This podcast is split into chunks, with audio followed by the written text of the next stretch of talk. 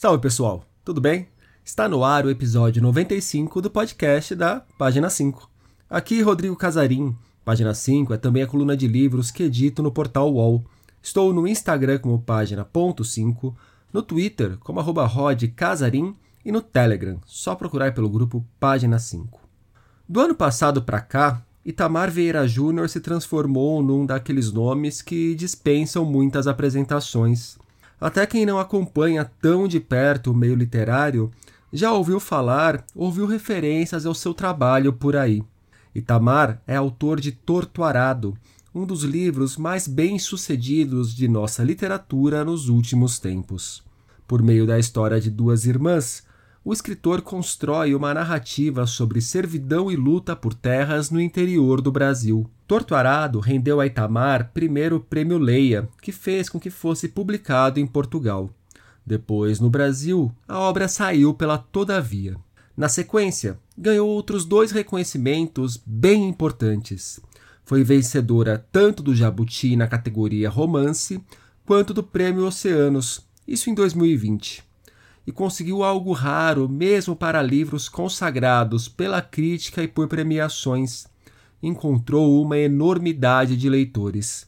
Segundo o autor, até aqui Torturado já vendeu 215 mil exemplares. Um feito, sem dúvidas. Enquanto o romance atinge números surpreendentes, um novo livro de Itamar chega aos leitores. Falo de Doromar ou A Odisseia, reunião de contos com cinco narrativas inéditas e sete outras que compunham o primeiro livro de Itamar, A Oração do Carrasco, que saiu em 2017 pela Mondrongo e foi finalista do Jabuti de Contos. Essas histórias que agora voltam aos leitores foram reescritas por Itamar. Ele fala sobre esse processo na conversa que vocês ouvirão a seguir. São diversos os pontos de conexão possíveis entre Doromar ou a Odisseia e Torto Arado. Temas encontrados no romance também aparecem nos contos, como a questão da terra, a religiosidade e a tensão entre o homem e a natureza. Aliás, em certo momento da entrevista, o Fernando, meu vira-lata, resolveu participar. Espero que ele não atrapalhe tanto assim. O olhar para os animais e outros seres vivos também fez parte do nosso papo. Nele, Itamar ainda fala sobre o romance em que está trabalhando, no qual seguirá explorando conflitos do campo, e também responde a diversas perguntas dos leitores. Quiseram, inclusive, saber se Itamar Vieira Júnior está solteiro ou não. Itamar Vieira Júnior, obrigado pela presença aqui no podcast da página 5. Itamar, antes da gente entrar no Doromar ou a Odisseia, antes da gente voltar no Torturado, eu quero saber como que é se transformar numa figura pop. Olha, é complicado. Ontem, ontem mesmo eu estive com foi ontem, anteontem, levei minha mãe ao dentista, porque a gente é isolado há tanto tempo em casa, ninguém ia a dentista. Aí levei minha mãe na dentista e estava de máscara, óculos escuro, né? Porque foi tão engraçado, porque a, a, eu disse, minha mãe, se ela perguntar quem foi que te indicou, você disse que foi seu filho, mas não dá mais detalhes. E aí ela veio buscar minha mãe na sala e fez, oh, você está fazendo sucesso, hein, tal. é meio estranho. Eu, eu costumo achar graça dessas coisas, né? Então, não sei ainda, Rodrigo. É, assusta em algum momento? É, assusta, assusta um pouco, né? Nesse país louco, ainda mais quando, quando a gente pensa no que, do que as pessoas são capazes ultimamente por causa de política e o fato de, de me tornar mais conhecido, eu, eu continuo sendo o mesmo, então eu falo de política quando é necessário, mas agora mais pessoas, isso chama mais atenção das pessoas, né? E, e aí a gente fica com o pé atrás, né, com receio de violência, mas, mas vai seguindo. É, Itamar Vieira Júnior é a única coisa que deu certo no Brasil nos últimos dois anos. e nada, tem um país aí imenso esperando a, a hora de, de, de emergir, e as pessoas continuam amando, fazendo arte, apesar deles, né, apesar de tudo. Itamar, Doromar ou a Odisseia, na epígrafe do livro você traz um verso de Adonis. Nasci numa aldeia, pequena, reclusa, como útero. e ainda não sair dela. É, sua literatura, tanto nos contos desse livro quanto no Torto Arado, olha muito para uma aldeia rural, onde a luta pela terra, uma tensão muito grande com a natureza, tanto provocada pelo homem, quanto pela destruição da natureza, quanto no lido com a natureza em si, na sua forma mais, mais selvagem, conflitos entre quem tudo pode e quem aparentemente nada pode, ou é ensinado a nada poder. Essa é a sua aldeia desde sempre ou essa é uma das aldeias que você escolheu para si? Essa é a aldeia que eu ainda não consegui sair, Rodrigo. Assim como no verso de Adon, do Adonis, essa é a aldeia que eu cresci e que eu não consegui sair ainda. É, é, é, é curioso porque é, quando a gente lê autores durante algum tempo ah, e, e, a gente fica pensando pelos caminhos que eles enveredam com a sua literatura, ah, parece que aquilo indica, né, sobre o que eles irão falar durante toda toda a sua trajetória literária. Mas muitos nos surpreendem, né? E, e assim, eu não não me encerro nesses temas. São temas que atualmente são caros para mim. É, e por isso, vai e volta, eles retornam, né? É, mas é, é, essa é a minha aldeia. E, existe algo, Rodrigo, que na nossa literatura, né, eu vejo o país, o Brasil, apesar deles, né, um país imenso, um país com uma, uma história, uma trajetória né, muito, muito peculiar, uma história épica, e para cá confluíram muitos povos. É uma história de, de violência, mas ao mesmo tempo de, de, de sonhos e paixões, né? E esse país tão multicultural, multiétnico, é, muitas vezes ele não está bem representado nas artes. A gente sabe que a arte é um espaço, infelizmente, é, principalmente a literatura, um espaço elitizado, né, de uma pequena elite que escreve, que consegue publicar.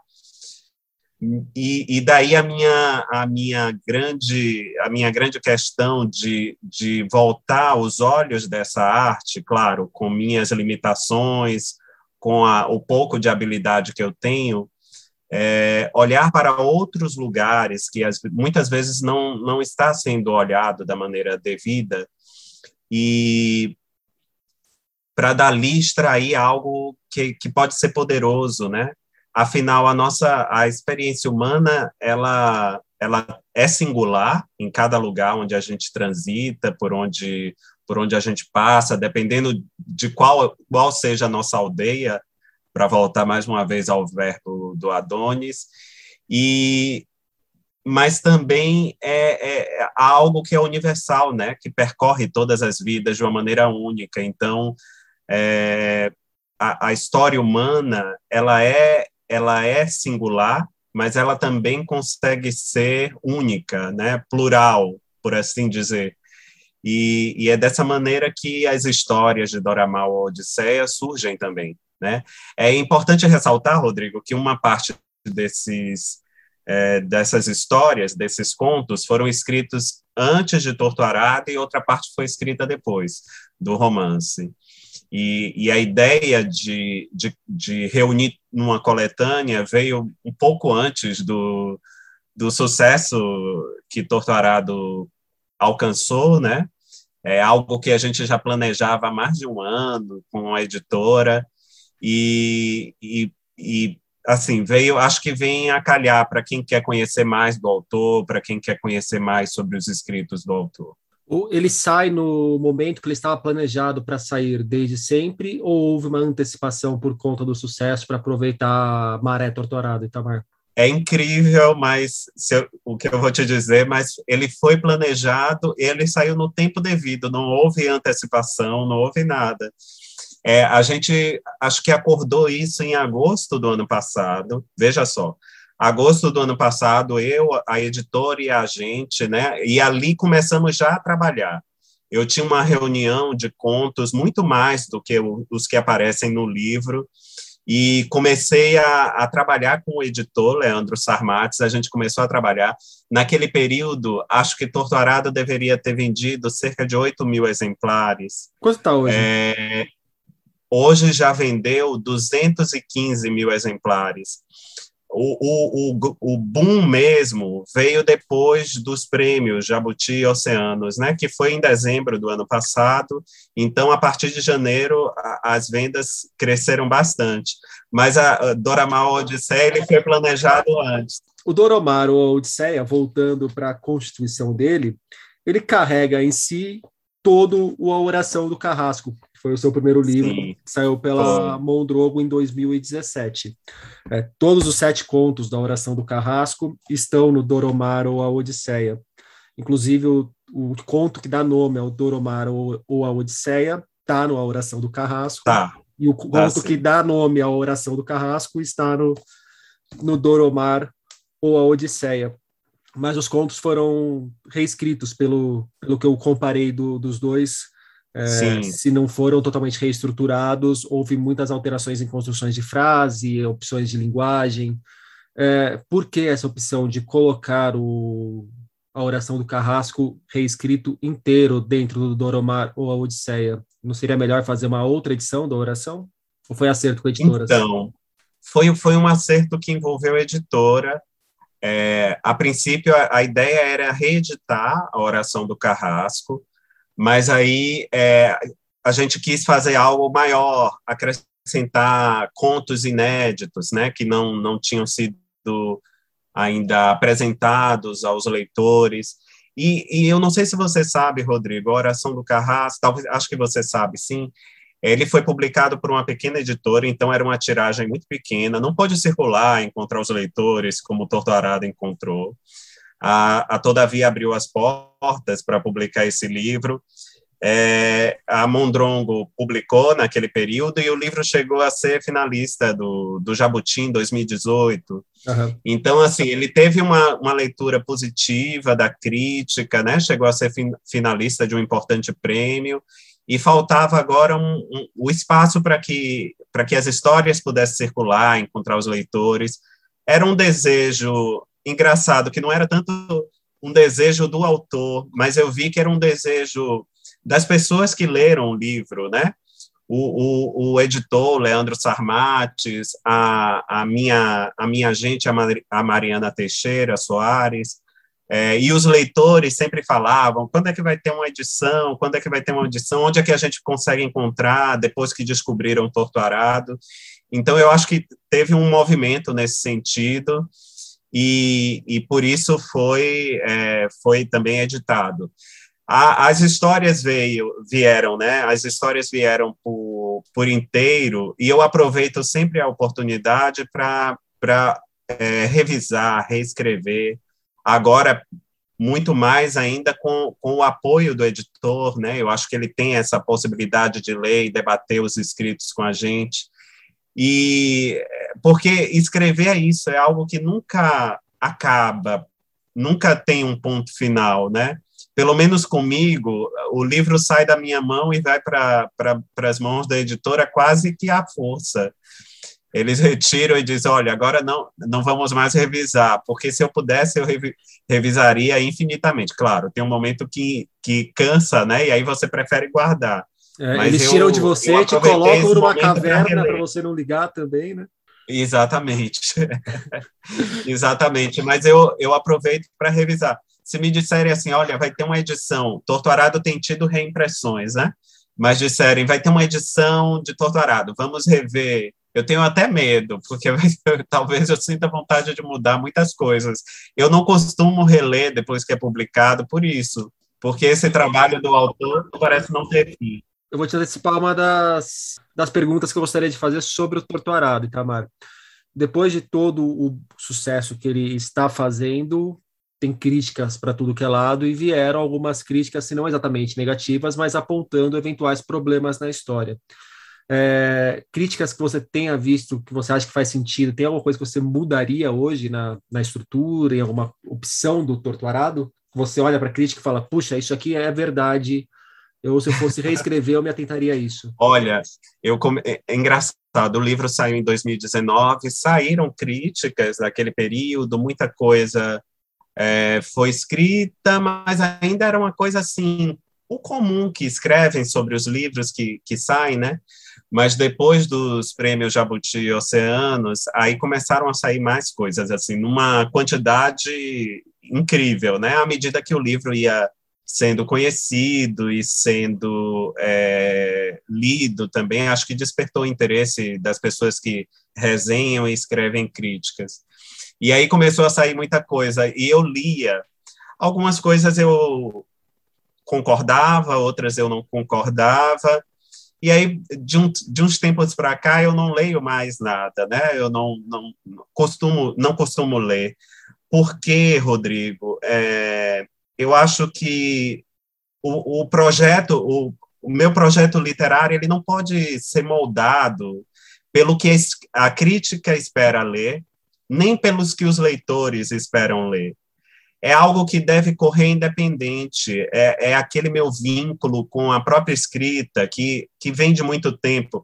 Não estou dizendo que, que o que eu escrevo seja maravilhoso nem perfeito, muito pelo contrário, mas eu não posso escrever a partir de uma perspectiva, de uma expectativa, vamos dizer assim, uma expectativa de mercado, uma, uma expectativa de crítica e uma expectativa dos leitores eu, eu preciso ser honesto e coerente comigo. Eu acho que todo autor é, que olha seriamente para a literatura e para a arte da escrita, ele precisa ser honesto, antes de mais nada, consigo. Então, eu, eu resolvi que nem elogio, porque o elogio é, termina ali colocando num lugar, num lugar que parece que você é intocável, então, o elogio ele também não faz muito bem nesse sentido, faz até determinado ponto, mas demais é, é só tudo que é demais é sobra, né? E ao mesmo tempo a crítica, é, eu acho a crítica importantíssima. Eu costumo tempos ou outro ler livros e até escrever alguma crítica sobre esses livros mas uh, eu acho que o que escrevem, as críticas, elas não devem moldar, nem devem guiar a forma que eu, que eu tenho que escrever. Antes, antes de mais nada, eu devo ser coerente comigo mesmo. Então, aos poucos, eu comecei a estabelecer uma certa distância sobre o que escrevem, seja elogio ou seja crítica mesmo, né? Uma crítica, às vezes são críticas, é, como eu poderia dizer, tem críticas assim que eu acho que são honestas, independentes de elas serem boas ou mais, elas se atêm à obra e ao aspecto da obra, né? Então elas são honestas, mas tem críticas que enveredam por caminhos é, pessoais e aí viram ataques à pessoa. Você quer, você conhece a pessoa e tudo isso é, contamina até esse ambiente de, de querer escrever, de sentir vontade de escrever, então eu comecei a estabelecer uma, uma distância em relação às críticas. É, mas essa distância, né, essa honestidade, é possível, de repente, olhar para uma crítica e falar, opa, essa aqui eu vou dar risada, esse aqui quis me atacar, deixa ele para lá, e aí você pegar uma e falar, opa, aqui eu acho que tem alguma coisa. Essa crítica aqui, esse ponto vai andar comigo pela praia hoje, esse aqui eu vou refletir a respeito.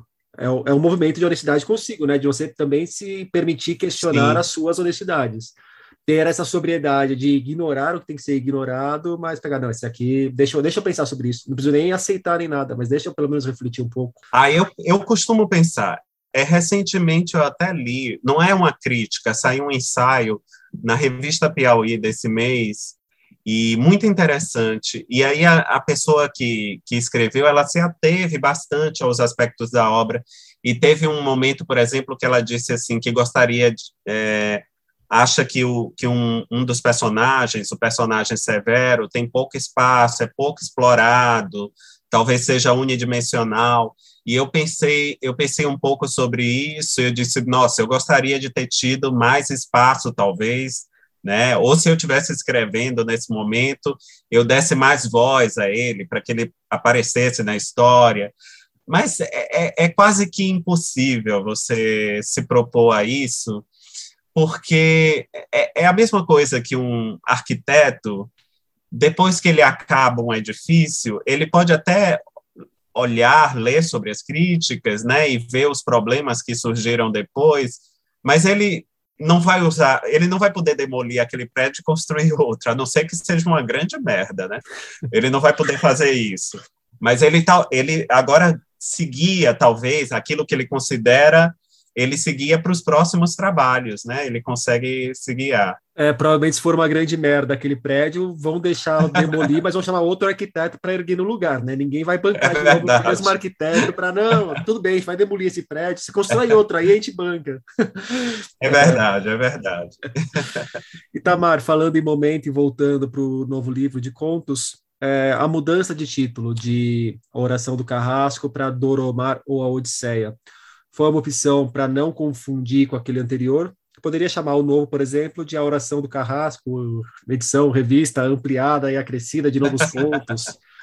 É, ou atende ao momento seu que agora você acha que faz mais sentido mesmo chamar Doramar ou, ou a Odisseia do que a Oração do Carrasco? Eu acho que as duas coisas. Teve um, foi uma sugestão do editor. Ah, ele, pensamos sobre o, o título, a oração do Carrasco, né? É um título forte, pesado, tem, tem uma questão do, do momento que vivemos, né? Um momento um momento duro da nossa da nossa realidade nacional. No mas a sensibilidade, um dos carrascos é, o, é um presidente também, né? Ah, mas acontece é, é, tem também aí a sensibilidade do editor para trazer um título que consiga abarcar a, a, essa, a, a completude das histórias, eu penso, né?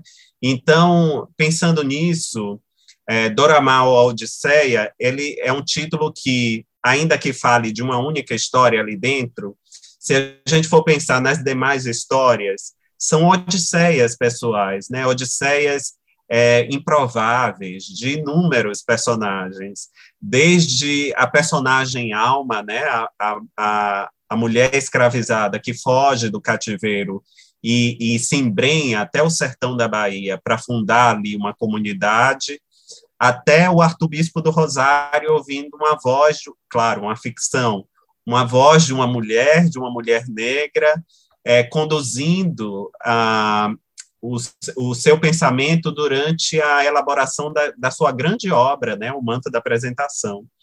Então, ali são histórias que, que mínimas, assim como a história de Doramar, que, que sai da casa onde ela trabalha e caminha e, e para a periferia da cidade, né, se dirige, se movimenta para a periferia da cidade, e aquele caminho em paralelo à sua vida pregressa, é, pode ser visto como uma odisseia, é, da mesma maneira, os outros personagens também vivem suas odisseias pessoais.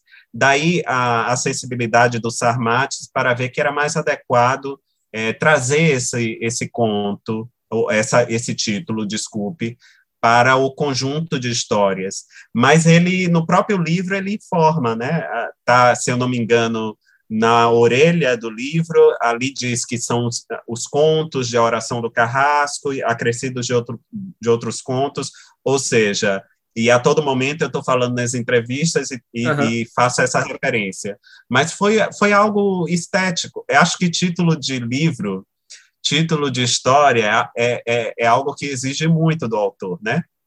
Eu, por exemplo, tenho, tenho pavor de títulos grandes, Casarim é, que são frases inteiras e que você se perde no meio do, no meio do, do título, né? Você não consegue lembrar de jeito nenhum. Acho que título tem que ser direto, ter palavras fortes e que demarquem muito bem o que está ali naquele volume ou naquela ou naquele romance. O, a gente já falou um pouco da questão da terra na segunda pergunta que eu te fiz, e nos contos, o Doramar ou a Odisseia tem a terra, tem a casa ocupada, que não deixa de ser também uma leitura por essa questão do território, tem o rio interrompido por uma barragem que vai impactar numa comunidade indígena lá embaixo, que não tem mais onde plantar, onde plantava a comida e precisa ir atrás comida em quem está ali barrando o rio, então esse impacto em cadeia. é, tem essa questão do, da luta pelo domínio do espaço físico dos recursos naturais, que são, me parece, dois temas centrais aí nossa produção. Você já passou sobre isso também. Mas tem uns outros pontos muito interessantes que também aparecem no Torturado. Eu queria que você falasse um pouco a respeito disso, que é a ideia de comunidade, de ancestralidade, principalmente uma ancestralidade africana. Tem uns personagens que parecem atravessar uns longos períodos históricos, uns personagens que são mais que o personagem em si, são grandes símbolos. É, a questão da fé, da fé de religiões menos mainstreams do que o, o catolicismo padrão, ou ou as religiões bíblicas? Por que, que esses temas te, te interessam tanto? Vêm dos seus estudos? Estão relacionados à questão da terra mesmo? Vem das pessoas que também habitam sua aldeia? Acho que, antes de mais nada, vem das pessoas que habitam minha aldeia. Então, tem uma relação com... Tem uma relação direta com minha ancestralidade, tem uma relação direta com as pessoas que me cercam, é, as religiões, né, esse, esse aspecto da fé, da religião, é algo que sempre fez parte da minha vida, é, desde de tempos remotos, né, a partir da, dos meus avós, da minha mãe, do, do meu pai, ou seja, e isso é algo que, que cresce na, na comunidade, né, no meu entorno, uh, as pessoas que estão próximas, e, e é, é, muito curioso porque eu não sou religioso, e, mas eu, eu, eu me interesso muito pela linguagem mística, né? Eu acho que ela, ela faz parte da dimensão humana e é algo que, que podemos explorar de uma maneira muito, muito é, direta, porque aquilo vai dar muitos sentidos para a nossa própria humanidade. Então, se você quer falar de alguém, você deve falar daquela pessoa por completo. E a dimensão religiosa nunca deve ser desprezada, se ela de fato existe. E a religião não faz, assim, eu não sou religioso, né, mas eu costumo é, me interessar pela religião muito pela pelo lado por guardar essa dimensão onírica da vida humana, né? é, aquilo que a gente não pode tocar, que a gente não pode ver, mas que está em inúmeras culturas é, desde tempos imemoriais. Então, meu interesse é um interesse que também eu diria um interesse sociológico, um, interesse, um interesse antropológico, é, porque né, nas religiões se, se constroem, claro, nada é perfeito e maravilhoso, mas o aspecto que me interessa é justamente os laços de solidariedade que se constroem a partir da prática religiosa, como em Torturado. Torturado, ah, o jaré, muita gente não sabia o que era o jaré, passou a saber o jaré, o que era o jaré depois da leitura de Torturado. É, o jaré me, me é uma prática magnética, né, pela, pela própria forma como ela se dá, como se realiza, tem um tanto de religião xamânica, tem um tanto de, de religião de matriz africana, incluindo aí o catolicismo, também o catolicismo rural, mas o, a, a, o que me despertou interesse pelo jaré foi justamente a possibilidade que a, a religião é, constituía, dava a, aos seus praticantes de se constituir enquanto comunidade, irmãos e irmãs, é, criando laços de parentesco fictício, porque o curador é a mesma coisa na religião de matriz africana, é o pai e a mãe de santo, né? ou seja, a, ali os, os, o, o, o, parentesco ele surge sem precisar de consanguinidade, né? uma, uma, eles são atravessados pela solidariedade, daí meu interesse é, nas religiões, e vez ou outra eles surgem. É, no último conto, que é o conto Manto da Apresentação, o arcebispo do Rosário, ele teve uma, um, a, a, arte dele tem uma influência católica cristã muito forte, né? E o próprio discurso dele, eu assisti muitas entrevistas com o arcebispo do Rosário, li muitas coisas sobre ele, o próprio discurso dele trazia esse, esse, essa dimensão religiosa como fundamental para a compreensão de sua obra e de sua vida. E aí não era, eu não podia falar de outra forma, né? Não poderia ser de outra forma. Inclusive, incluindo vocábulos que ele utilizava na fala dele, Jesus Filho, né? Tudo isso volta, claro, que é, com a licença poética, criando isso de uma maneira muito, cuidando disso de uma maneira muito, é, tentando dar uma, uma alma artística a esse atrito, né? Você tinha perguntado se eu tenho cachorro, aí, ele resolveu é, participar. É, tô vendo, tá participando da entrevista. aí daqui a pouco as daqui latem, porque aí estão latindo. Camarão, eu ia te colocar uma outra questão, mas já que o Fernando resolveu participar, eu vou fazer a pergunta com ele ao fundo. o, os animais são bem presentes nas histórias do Doromar, do Odisseia, nos contos. É, algumas vezes em situações de, de cortar o coração. Não é não é só o cachorrinho pet que aparece, aliás, se é que aparece o cachorrinho pet, são animais no estado natural dos animais, e o estado natural dos animais é uma coisa muito longe do que a gente idealiza, né? Muitas vezes, quando a gente fala da natureza, ainda mais a gente, eu digo aqui do, de São Paulo, que, vive, que vive tão distante da, da natureza de verdade. É, você é um cara bem preocupado com os animais, né? Você tem aí seus cachorros, você tem uma cachorrinha cadeirante, né? Sou, sou sim. Como que eles vão parando nas suas histórias? e eles invadem a história, né? Lá, na, lá em Torturada a gente tem o cão Fusco, que é um cão perneta, inclusive, né? Um cão que, que só anda com três patas.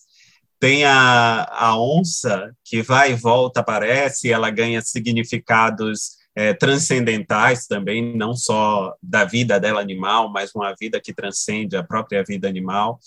E em Doramá Odisseia a gente vai, vai encontrar inúmeros, né? Desde o encontro de Doramá com o uhum. cão com a orelha é, destruída, e aquilo atormenta muito ela, até a baleia que é encalhada, né, que aparece encalhada numa ilha que a gente não sabe muito bem qual é, e passando por muitos outros outros animais, a, a galinha que é degolada, né, no, no conto A Oração do Carrasco, é, eu acho que isso é algo que, que me acompanha desde sempre, Rodrigo, essa sensibilidade com a questão animal, mas é uma sensibilidade que não é, eu não diria que seja algo é, filantrópico.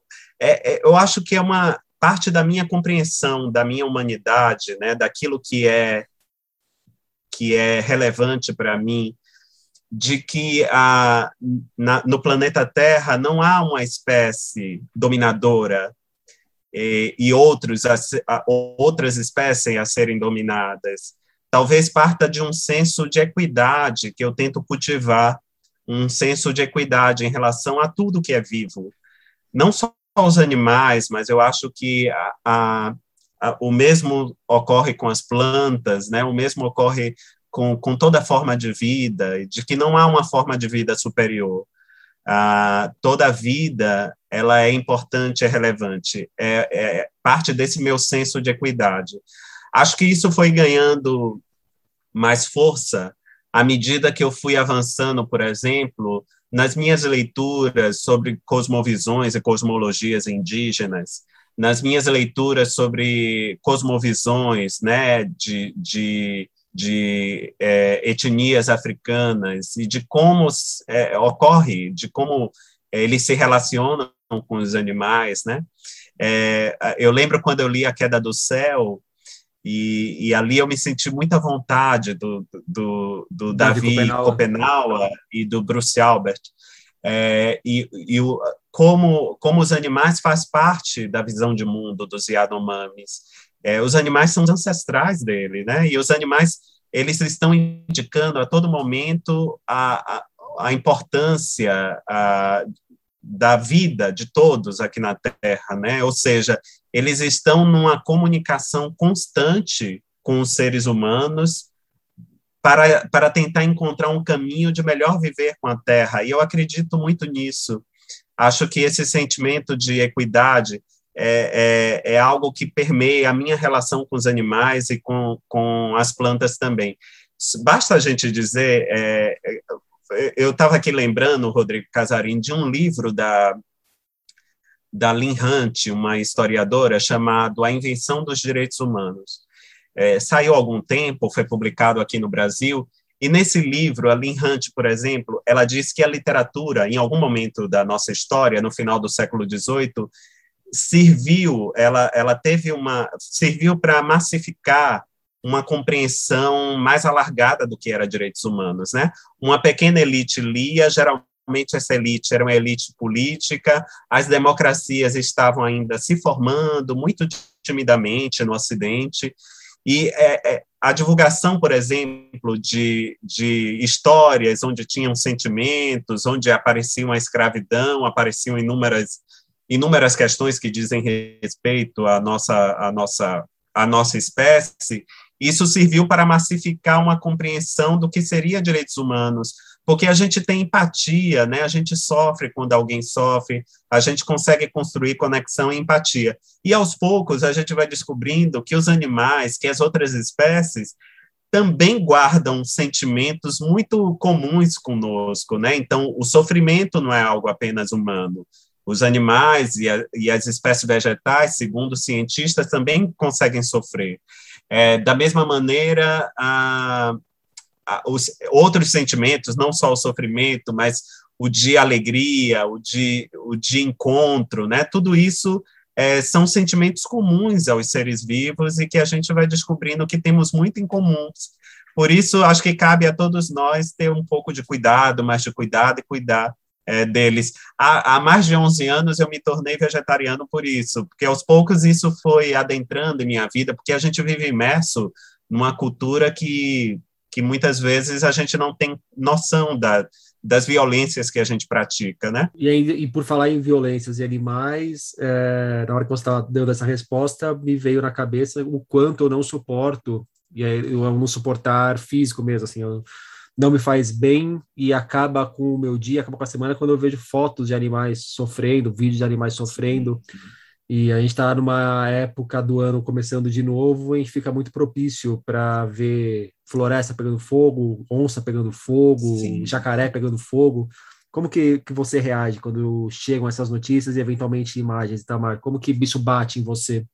São, são imagens muito fortes, né, e que, e que dizem é, que falam sobre, acima de tudo, parece que nós estamos a salvos, né? Pensamos, as, claro, as pessoas corretas estão indicando que que nossa espécie, inclusive, está em risco, né, pela forma predatória com que nos relacionamos com a Terra. Mas, de imediato, fica aquelas imagens dos animais fugindo da, do fogo, fugindo da, da mata, a mata sendo dizimada, isso, inclusive, é, acho que nossas preocupações terminam, vez ou outra, aparecendo nos nossos escritos. Há um conto, o conto que queima, que, que uma das histórias que aparece nesse, nesse conto curto, mas que conta duas histórias paralelas, é a história de Som de Pé, o último remanescente de uma, de uma aldeia que está em fuga porque sua casa está em chamas, né? Uhum. E é, é a, aquilo parece não dizer nada para o outro casal que compartilha a história, que comprou a casa, mas que já não se reconhece naquela casa por inúmeras questões que vão ocorrendo. E, e o fogo parece ser a, o destino dela também, né? não só a floresta que está sendo queimada, mas a casa também será queimada. E, da mesma maneira, é, eu, eu, eu imagino que tudo isso me afeta, não, não afeta apenas a mim, afeta a todos nós, né, de uma maneira definitiva. Eu recordo, por exemplo, Casarim, é, talvez você ache que é mais novo que eu, é, é, a primeira guerra televisionada ao vivo na TV, eu, eu pude ver que foi a Guerra do Golfo, na década de 90, começo da década de 90. E lembro da repercussão das TVs ligadas na casa, na minha casa, na casa dos meus avós, onde eu costumava passar dias, e lembro muito bem das imagens de animais é, marinhos e animais é, de aves que ficavam banhadas de petróleo e as pessoas tentando salvá-la, né? Ou então o cinegrafista fazia uma imagem. E aquilo, é, para mim, era tão doloroso, né? Porque eram seres indefesos que estavam é, perecendo por conta da estupidez humana. Mesmo criança, eu sabia que aquilo era provocado. Claro, não tinha a dimensão que eu tenho hoje, mas eu sabia que aquilo era provocado pela, por algo que, se a gente não tiver controle, é capaz de dizimar nós mesmos, né? Aliás, já fizemos isso muitas vezes, né? Se a gente for olhar a própria história, nos, nos diz muita coisa. O que foi o genocídio indígena, o que foi a, a diáspora africana, né, de uma, de uma forma tão violenta, o holocausto judeu. É, ou seja, há inúmeros exemplos que mostram que somos capazes de atentar contra nós mesmos, não só contra outras espécies.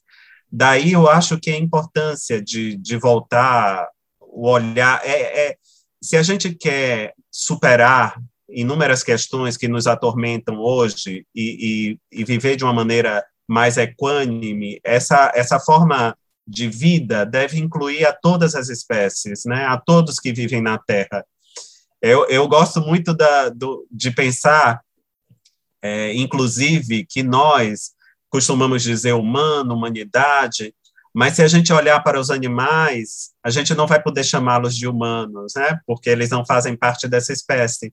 Mas se a gente for pensar no nosso planeta, no planeta Terra, a gente vai pensar que somos todos terráqueos, né? Ou seja, todos temos direitos, né? Todos é, é, precisamos viver nesse planeta.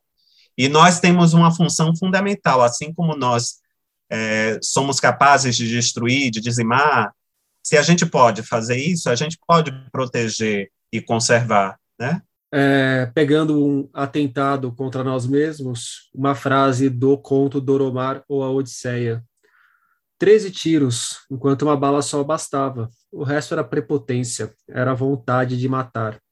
Inclusive, na nota final, você indica que nesse conto você tira uma da, um trecho do conto daquela entrevista famosa da Clarice Lispector para o Júlio Lerner, que saiu na TV Cultura em 1977, um pouco antes. Ela foi filmada antes da Clarice morrer, mas saiu após a morte da Clarice. E esse trecho a Clarice fala naquela entrevista, se referindo ao conto Mineirinho, de como nasceu Mineiro. o Mineirinho. É, como que nasceu esse conto, Itamar, e como ele se relaciona com a frase? A partir dessa frase da Clarice, você criou toda uma história para encaixá-la, ou você já estava com o conto meio pronto, aí você foi ver a Clarice e falou, nossa, esse aqui é meu. Né? Clarice, sinto muito, perdeu. se você só colocou na entrevista, eu vou colocar na literatura, Clarice. Se você achar ruim, você que se entenda comigo em outra instância. A Clarice, eu tenho uma, uma, uma relação com a Clarice Lispector muito visceral, né? foi com inúmeros autores, eu poderia citar aqui, teve o momento Machado de Assis, teve o momento Jorge Amado, o momento Érico Veríssimo, e a, a Clarice Lispector, eu já era adulto, né, já tinha, já estava na casa dos 20 anos, e quando eu descobri a Clarice, a Clarice, a, a prosa da Clarice tem uma, uma, uma um poder encantatório muito forte, né? Ela tinha uma habilidade com as palavras de falar sobre sentimentos, de ir no mais fundo, no mais profundo da nossa condição humana, que eu acho que poucos autores têm essa, essa capacidade que ela teve. Então, a prosa dela é única. É, ler a Clarice é uma espécie de bênção e, ao mesmo tempo, frustração. Porque bênção porque a gente tem contato com uma obra tão profunda, né? E, e imortal, porque atravessa aí o tempo e, e, será lida daqui a 100 anos, certamente.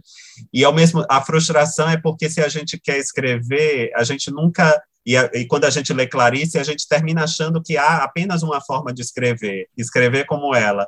E quando a gente tenta fazer isso, a gente se sente frustrado, porque ninguém consegue. Ninguém consegue emular, repetir o que a Clarice fez.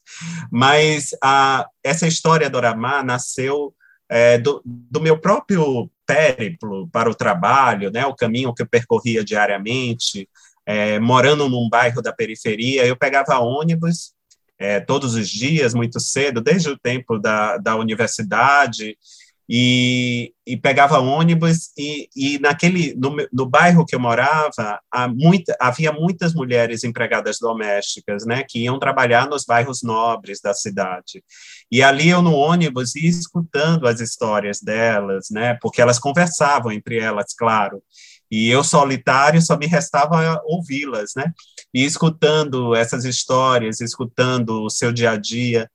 E eu percebi que ali havia uma havia algo que é, poderoso, que, que era é, que dizia respeito a todos, não apenas a ela, né? Dizia respeito a todos nós, era a vida, era aquela jornada diária, é, feita de sonhos e feita de, de, feita de muita de muita luta, de muita desilusão também.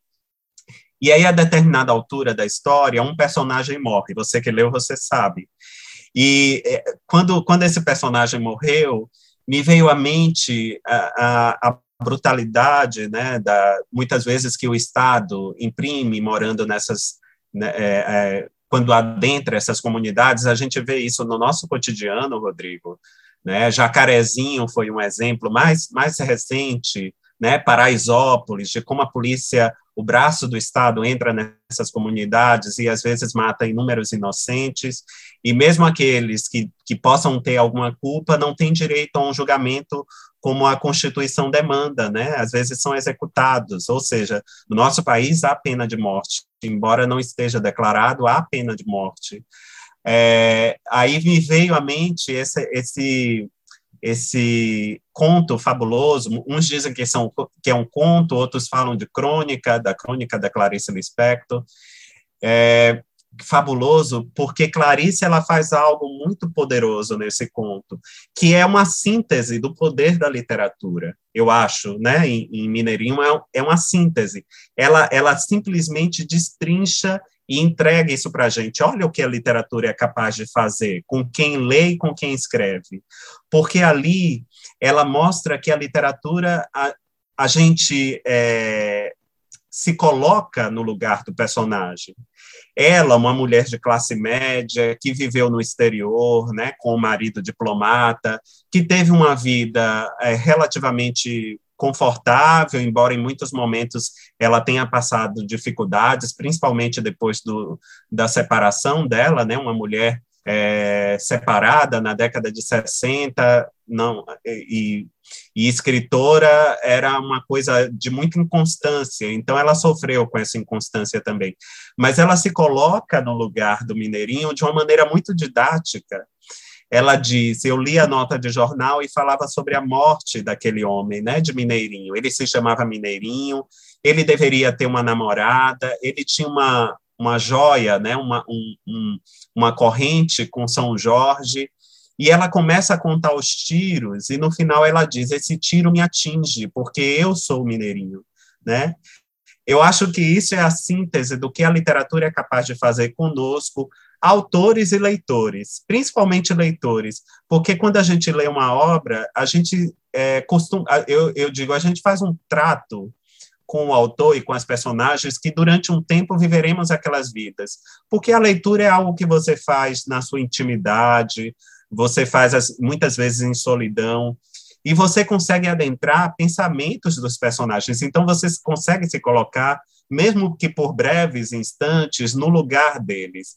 E, e esse é o poder da literatura, é, é, é, divulgar, poder nos levar para esse lugar da compaixão, né, de compreender o outro, de compreender as suas razões, de compreender o seu sofrimento, de sentir, é aquilo voltando à, minha resposta anterior, Rodrigo, é aquilo que a Lynn Hunt diz que ajudou a disseminar em determinado período da história, uma compreensão mais alargada do que seriam os direitos humanos.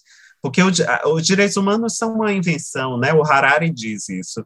É, ninguém disseca um corpo humano e vai encontrar direitos neles, mas é algo que a gente, na nossa vida em sociedade, consegue, conseguiu estabelecer como um paradigma mínimo para a convivência coletiva. E é dessa forma que a Clarice nos entrega isso. Bom, voltando à história, quando acontece isso com o personagem, da morte do personagem, imediatamente veio a história dessa crônica da Clarice Lispector e, e a entrevista, onde ela nos diz, além dos seus escritos, ela nos conta didaticamente o que é que ela sentiu.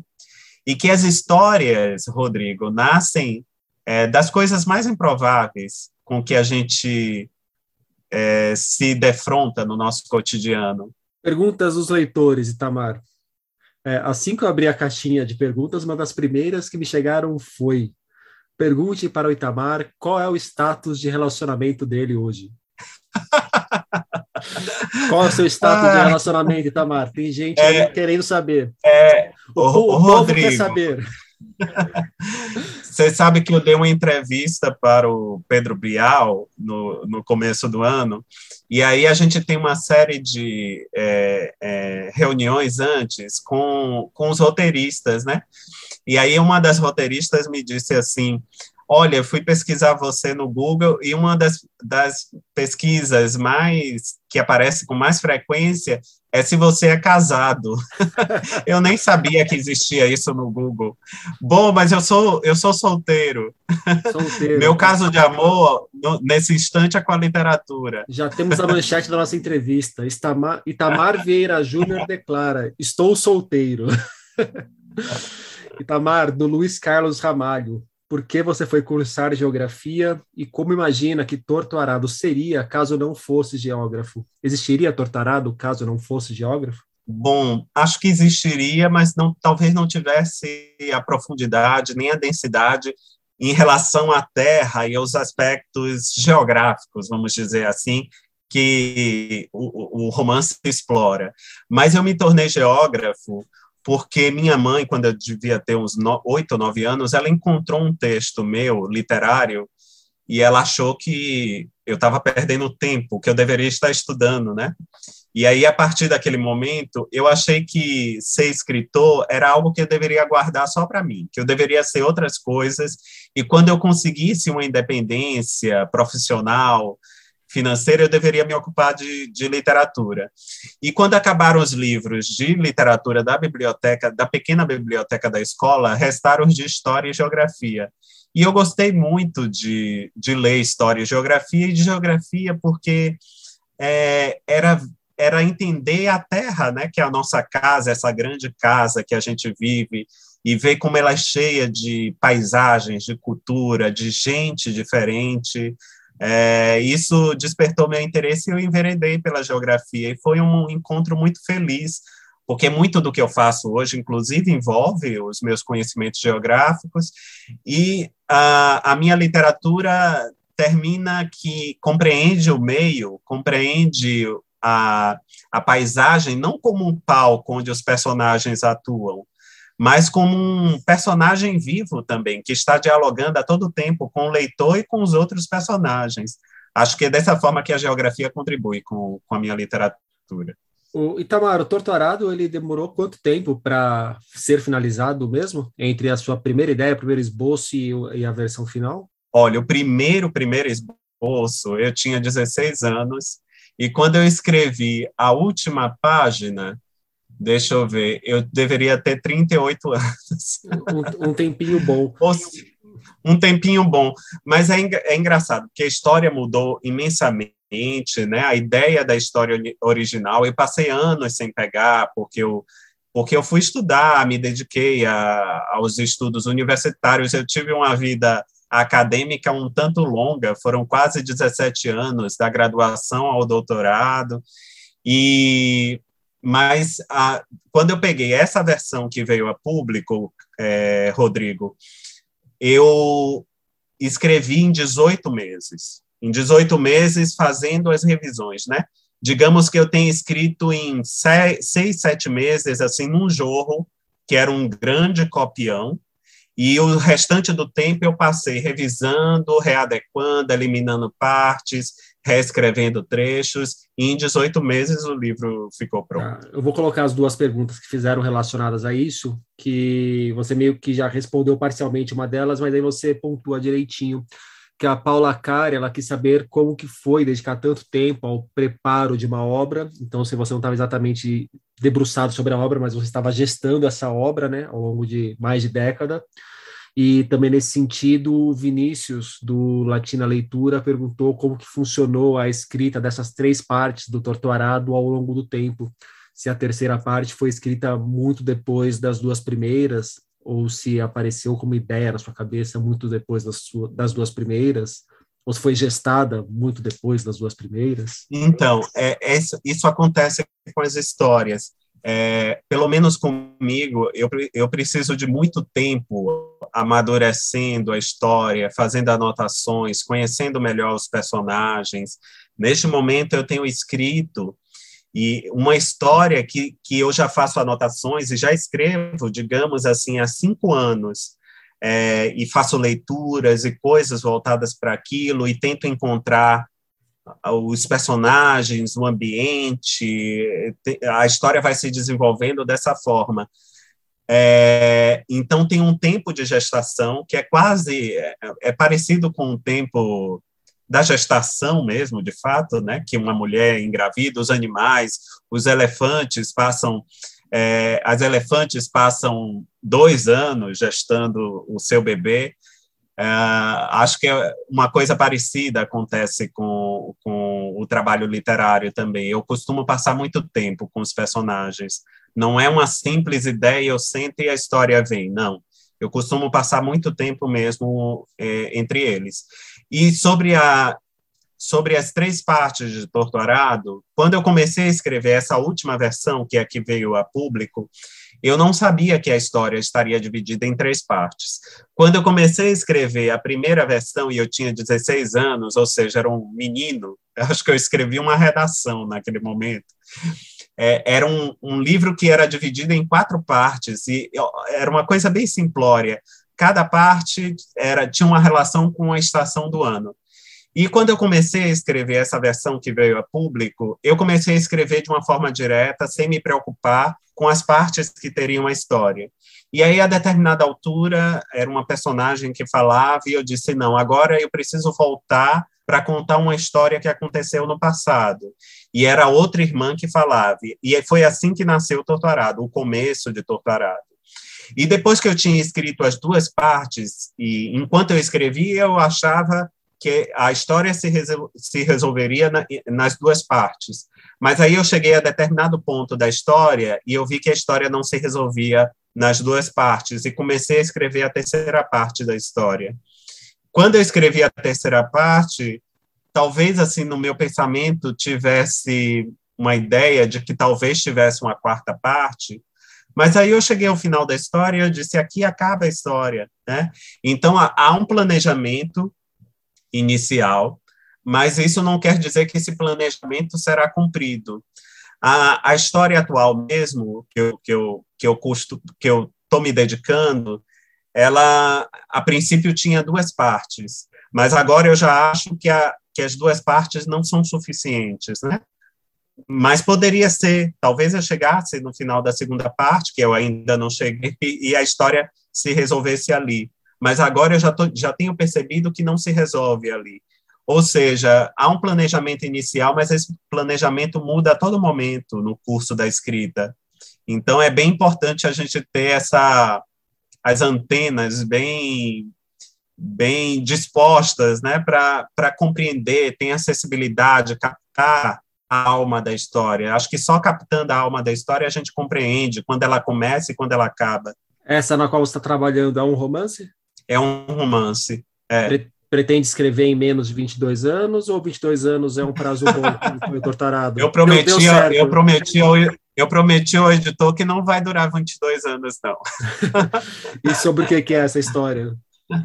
Interessante, Rodrigo, porque quando, quando a Todavia é, se dispôs a publicar Torturado aqui no Brasil, eu conversei com o editor Leandro Sarmates, né, antes da publicação de Torturado, que durante a, a minha escrita, né, é, e esse meu olhar, né, essa minha essa minha disposição pra, para explorar as relações do campo brasileiro não tinham se esgotado em Torturado, né, não tinham terminado ali.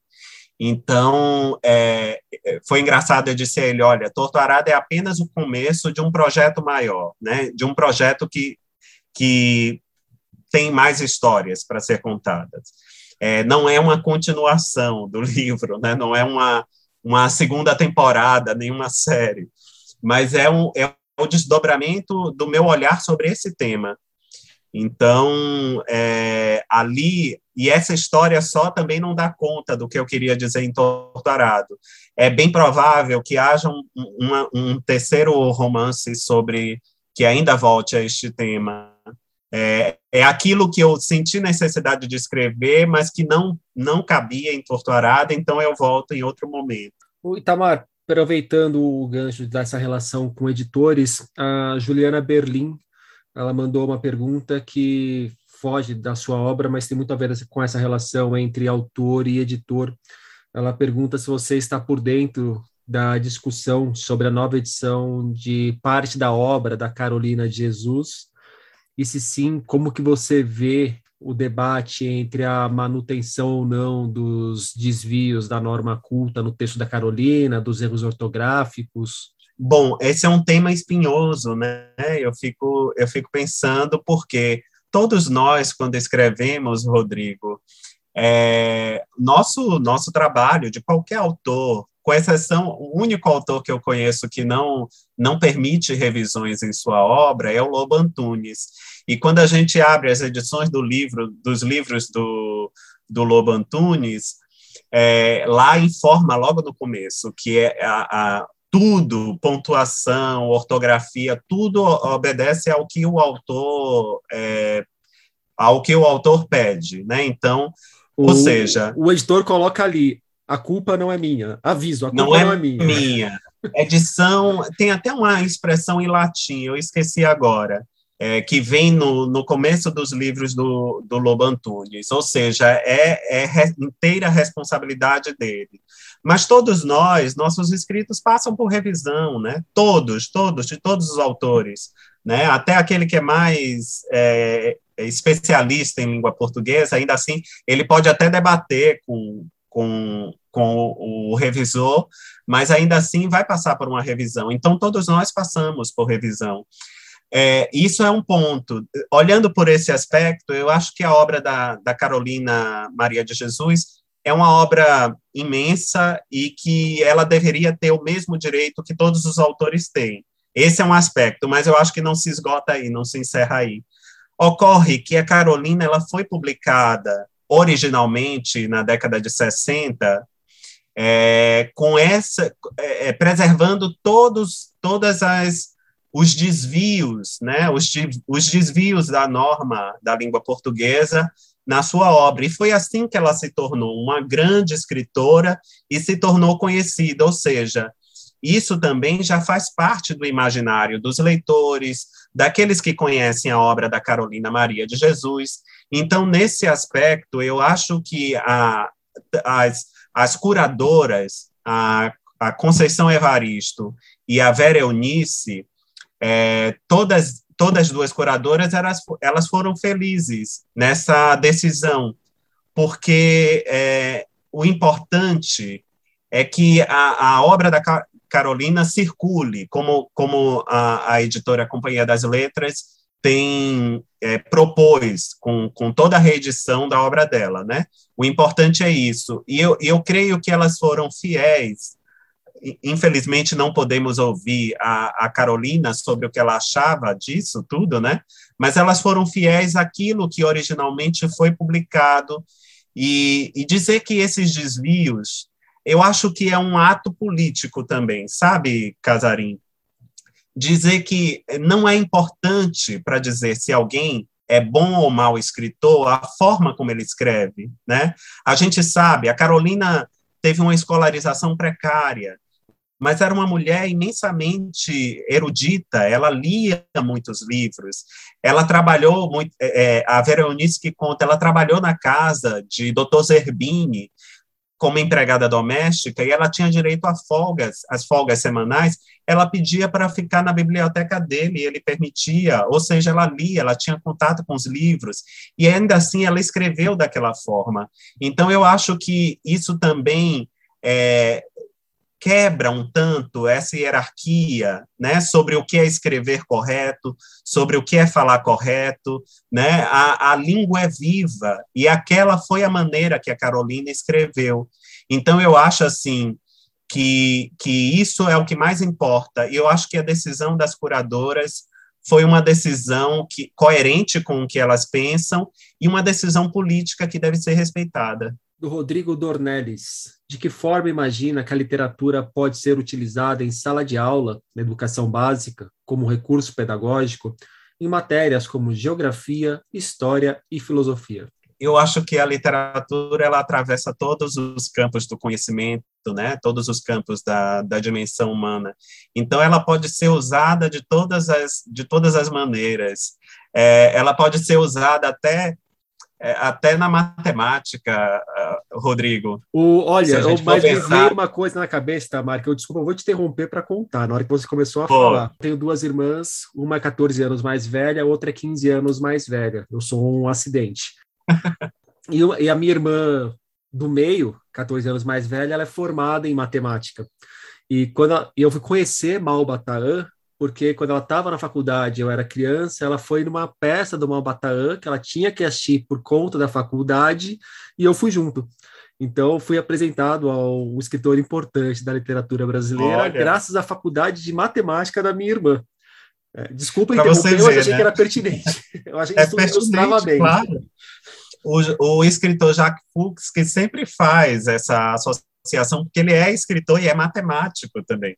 Né? Então ele faz essa associação. E eu fico lembrando, por exemplo, de livros como o, o do Jorge Perret, O Sumiço, onde some para a gente, some toda a letra, aliás, some para a língua francesa, onde foi escrito originalmente, para a língua portuguesa, a letra E. Não tem a letra E no livro, né? E se a gente for olhar ali, há fórmulas, né, na, naquela história, ou seja, eu acho que a, a literatura tem essa possibilidade de, de ajudar a compreender é, inúmeros temas, seja história, a história anda de mãos dadas com a literatura, né? São inúmeras, é, até o, a, o subgênero romance histórico, as pessoas falam, né? É, a geografia, a ciência, eu acho que a literatura pode ser utilizada da melhor maneira, de todas as formas, tem uma imensa contribuição a dar à educação. Sempre deu e vai continuar a dar, acredito. Então, ah, para a gente fechar, algumas pessoas me mandaram a pergunta querendo saber o que, que você tem lido e quais autores contemporâneos têm lhe surpreendido. Eu li, é, como eu tô, você já foi é, júri, já fez parte, já foi jurada de prêmios, né, Casarim? Eu este ano eu li ah, de maio até agosto, cerca de 60 livros escritos em língua portuguesa, né? Porque eu estou no, no júri do Oceanos e volto no júri final do Oceanos. Mas aí, assim, eu não posso contar o que eu li, mas eu li muita coisa em língua portuguesa. É, o, e, eu fui também no Júri recente... do Oceanos desse ano, e as pessoas, ah, Rodrigo, e aí, ah, que, você estava, foi tem de mesmo. bom? Eu falo, olha, tem de bom, tem de ruim, mas não eu não pode. falo sobre o livro que eu, que eu A gente não pode falar, infelizmente, o que leu. Mas, assim, dei uma pausa agora, porque eu vou agora pegar. É, tem a fase intermediária, mas aí eu já estou antecipando, lendo algumas coisas. Mas eu, eu tenho. Eu tive uma, umas semanas de, de folga, e aí, é, nesse momento, eu estou lendo uh, Correntes, da Olga Torcaxo. Eu li Pachinko, é, achei um livro interessante. Uh, eu tenho lido muita coisa também, Casarim, esse momento político complicado do Brasil, né? Essa encruzilhada Imagina, em que nos encontramos. eu tenho lido muita coisa sobre Brasil e sobre democracia, sobre fascismo. Então, três livros que eu li nos últimos tempos, né? É, Fascismo, um alerta da Madeleine Albright, é, Como as Democracias Morrem, do Levitsky, e li, reli Brasil, uma biografia da Lilia Schwartz e, e da Heloísa Starling. Foi o que me deu um pouco de alento ler Brasil, uma biografia, porque a história do Brasil, claro, é uma história de, de muitos sonhos e de muitas paixões, mas é uma história de muita dor, muita luta e de muito horror também, né? A história da República, os, embora breve, é uma história também de horror. E tudo que a gente está vivendo nesse momento podem acreditar, a gente já viveu coisas piores em outros momentos da história. Isso me deu um, um certo alento, porque eu andava muito é, desanimado com tudo, né? Mas compreender a história é algo que nos fortalece. É uma história muito repetitiva e cíclica, né? E cíclica. É, e a, a, a Lilia e a Heloísa Starling, elas fizeram uma coisa muito radical, elas condensam 500 anos de história em pouco mais de 500 páginas. Então, a história do Brasil vira um thriller, um, um, um vira um tour de force, né? A gente é, é um épico. E, e tudo isso faz a gente compreender, é, ainda que de maneira sucinta, a, de que somos feitos, né? De que forma esse país foi construído e ainda continua a ser construído, né? Está muito longe de ser acabado. Precisa ainda de muita de muito chão pela frente. Itamar Vieira Júnior, muito obrigado pelo papo. Eu que agradeço, Casarim. Sempre bom conversar com você, falar de literatura.